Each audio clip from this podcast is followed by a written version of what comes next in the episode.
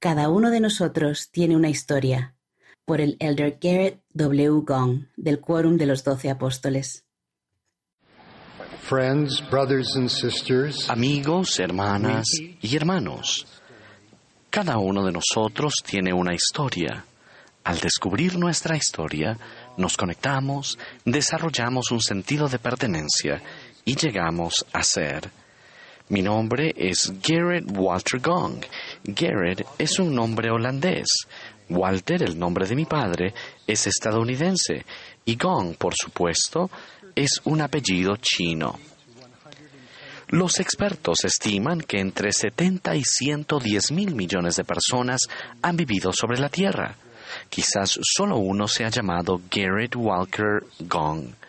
Cada uno de nosotros tiene una historia. Me encanta. Me encanta la lluvia sobre mi faz o el soplo del viento al pasar. Me balanceo al andar como los pingüinos de la Antártida. Doy a huérfanos en Guatemala, a niños que viven en la calle en Camboya y a mujeres masái en la Mara africana sus primeras fotos de sí mismos. Espero en el hospital al nacer cada uno de nuestros hijos, cuando el médico me pide que ayude. Confío en Dios. Creo que existimos para que tengamos gozo, que hay un tiempo y una hora para todo lo que hay debajo del cielo. ¿Conocen ustedes su historia? ¿Lo que significa su nombre? La población mundial creció de 1.100 millones de personas en 1820 a casi 7.800 millones en 2020. El año 1820 parece haber sido un punto de inflexión en la historia. Muchas personas nacidas después de 1820 tienen recuerdos y registros para identificar varias generaciones familiares. ¿Pueden ustedes pensar en algún recuerdo tierno y especial con algún abuelo u otro miembro de su familia? Sea cual sea el número total de personas que hayan vivido sobre la Tierra, es un número finito, contable, una persona a la vez. Ustedes y yo, cada uno, somos importantes. Consideren esto. Tanto si los conocemos o no, todos nacemos de una madre y un padre, y cada madre y padre ha nacido de una madre y un padre, sea por nacimiento o por linaje adoptivo, al final todos estamos conectados en la familia humana y la familia de Dios. Mi trigésimo bisabuelo, First Dragon Gong, nacido en el año 837 después de Cristo, fundó el pueblo de nuestra familia en el sur de China. La primera vez que visité el pueblo Gong, la gente decía, Buenan Huilaile, Garrett ha regresado. Por la línea de mi madre, nuestro árbol familiar vivo incluye miles de nombres y hay más por descubrir. Todos tenemos más familiares con quienes conectarnos. Si piensan que su tía abuela ya ha realizado toda la genealogía familiar de ustedes, por favor encuentren a sus primos y a los primos de sus primos. Conecten sus nombres familiares de la memoria viva con los 10 mil millones de nombres que ahora se pueden buscar en la colección en línea de Family Search y los 1.300 millones de personas que hay en su árbol familiar. Pidan a sus amigos y familiares que hagan un árbol familiar vivo. Como nos enseña el presidente Russell M. Nelson, los árboles vivos tienen raíces y ramas. Ya sean la primera o la décima generación conocida, conecten el ayer para el mañana. Conecten las raíces y las ramas en su árbol familiar vivo. La pregunta ¿de dónde es usted? hace referencia al linaje, lugar de nacimiento, país de origen o tierra natal. A nivel mundial, el 25% de las personas seguimos el rastro de nuestra tierra natal hasta China, el 23% hasta la India, el 17% hasta otras partes del Pacífico Asiático, el 18% hasta Europa, el 10% hasta África y el 7% hasta las Américas. La pregunta ¿de dónde es usted? también nos invita a descubrir nuestra identidad divina y nuestro propósito espiritual en la vida. Cada uno tiene una historia. Una familia que conozco conectó cinco generaciones familiares cuando visitaron su antiguo hogar en Winnipeg, Canadá. Allí el abuelo habló a sus nietos sobre el día en que dos misioneros, a quienes él llamó ángeles del cielo, les trajeron el Evangelio restaurado de Jesucristo, lo cual cambió a su familia para siempre. Una madre que conozco invitó a sus hijos y a sus primos a preguntar a su bisabuela sobre sus experiencias cuando era niña. Las aventuras y lecciones vitales de la bisabuela ahora forman parte de un libro familiar de gran valor que une a cuatro generaciones. Un jovencito que conozco está compilando un diario de papá. Años atrás, un auto atropelló y mató a su padre.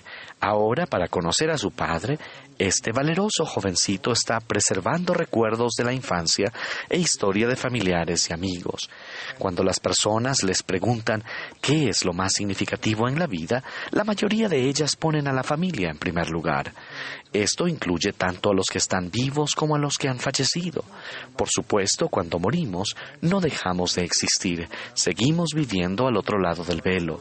Nuestros antepasados, que aún están muy vivos, merecen ser recordados. Recordamos nuestro legado mediante historias orales, registros de clan y relatos de familia, monumentos o lugares conmemorativos, celebraciones con fotos, comida u objetos que nos recuerdan a nuestros seres queridos. Piensen en dónde viven. ¿No es maravilloso cómo su país y comunidad recuerdan y honran a los antepasados, a la familia, a personas que han servido y se han sacrificado? Por ejemplo, en la cosecha conmemorativa de otoño en South Molton, Devonshire, Inglaterra, a la hermana Gong y a mí nos encantó encontrar la pequeña iglesia y la comunidad donde vivieron varias generaciones de nuestros ancestros con apellido Bowden. Honramos a nuestros antepasados cuando abrimos los cielos mediante la obra del templo y de historia familiar, y cuando nos convertimos en un eslabón conexivo en la cadena de nuestras generaciones. En esta era de egocentrismo, la sociedad se beneficia cuando las generaciones se conectan de formas significativas. Necesitamos tener raíces para tener alas, personas reales, relaciones reales, servicio significativo, vida más allá de las efímeras fachadas de las redes sociales.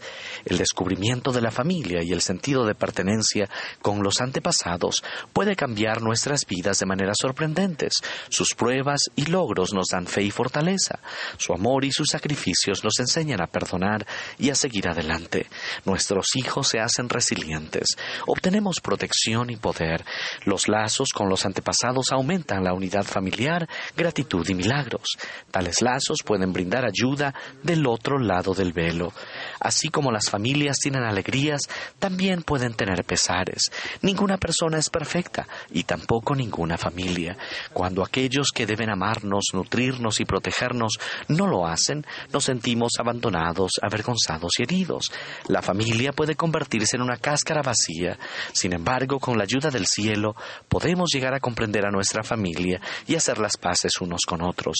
A veces un compromiso inquebrantable con las relaciones familiares perdurables nos ayuda a lograr cosas difíciles. En algunos casos, la comunidad se convierte en nuestra familia. Una jovencita extraordinaria cuya familia atribulada se trasladaba frecuentemente encontró una familia amorosa en la iglesia que la nutrió y la acogió en cada lugar donde estuvo. Dios quiere que nuestras familias sean felices y duren para siempre. La eternidad es un tiempo muy largo si no nos hacemos felices unos a otros. La felicidad es muy corta si nuestras relaciones más queridas terminan en esta vida. Por medio de convenios sagrados, Jesucristo nos invita a tomar sobre nosotros su nombre, sus atributos. Su amor, poder y gracia pueden cambiarnos y sanar nuestras relaciones. El servicio anegado en el templo por nuestra familia y por otras personas hace que el amor expiatorio y transformador de nuestro Salvador sea real para ellos y para nosotros. Santificados, podemos volver a la casa, a casa en la presencia de Dios como familias unidas eternamente. El profeta José Smith dijo, a algunos les parecerá muy atrevida esta doctrina que discutimos, un poder que registra o ata en la tierra y también en los cielos. La sociabilidad que creamos aquí puede existir con gloria eterna allí. Sin lugar a dudas, sin los miembros de nuestra familia, nosotros no podemos perfeccionarnos, ni ellos pueden perfeccionarse sin nosotros, es decir, en una unión entera, completa y eterna. ¿Qué podemos hacer ahora? Primero, imaginen su propia imagen reflejada una y otra vez entre dos espejos que representan la eternidad. En una dirección, véanse a sí mismas como hijas, nietas, bisnietas, y en la otra sonrían a su reflejo como tías, madres y abuelas. El tiempo pasa tan rápido. En cada ocasión y papel que desempeñen, fíjense en quién está con ustedes. Reúnan sus fotos y diarios personales, hagan que las historias y memorias de ellos sean reales, registren sus nombres, experiencias y fechas clave. Son su familia. A medida que descubran a los miembros de sus familias, los honren y sirvan en el templo por ellos, el espíritu de Elías, una manifestación del Espíritu Santo que da testimonio de la naturaleza divina de la familia, entrelazará los corazones de sus padres, madres e hijos con amor. Segundo, hagan que la aventura de la historia familiar sea deliberada y espontánea. Llamen a su abuela, miren profundamente a los ojos a un bebé recién nacido, dediquen tiempo, aprendan y reconozcan con gratitud y honestidad su legado familiar. Tercero, visiten familysearch.org. Descarguen las aplicaciones móviles disponibles. Son gratuitas y divertidas.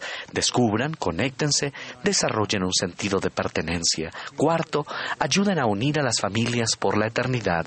Recuerden la demografía del cielo. Hay muchas más personas al otro lado del velo que en este. A medida que más templos se encuentren más cerca de nosotros, tenemos el privilegio de ofrecer a aquellos que están esperando las ordenanzas del templo la oportunidad de recibirlas.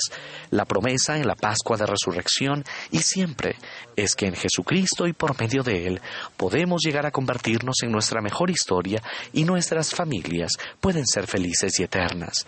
En todas nuestras generaciones, Jesucristo sana a los quebrantados de corazón, libera a los cautivos y pone en libertad a los quebrantados. El sentido de pertenencia por convenio con Dios y unos con otros incluye saber que nuestro espíritu y serán reunidos mediante la resurrección y que nuestras más preciadas relaciones pueden continuar más allá de la muerte con una plenitud de gozo. Cada uno de nosotros tiene una historia. Vengan y descubran la suya. Vengan, conéctense, desarrollen un sentido de pertenencia, llegan a ser. Encuentren su voz, su canción, su armonía con Él. Ese es el propósito mismo por el que Dios creó los cielos y la tierra y vio que eran buenos. Alaben el plan de felicidad de Dios, la expiación de Jesucristo, la restauración continua en su Evangelio e Iglesia. Por favor, vengan y encuentren a su familia, todas sus generaciones, y tráiganlas a casa. En el sagrado nombre de Jesucristo. Amén.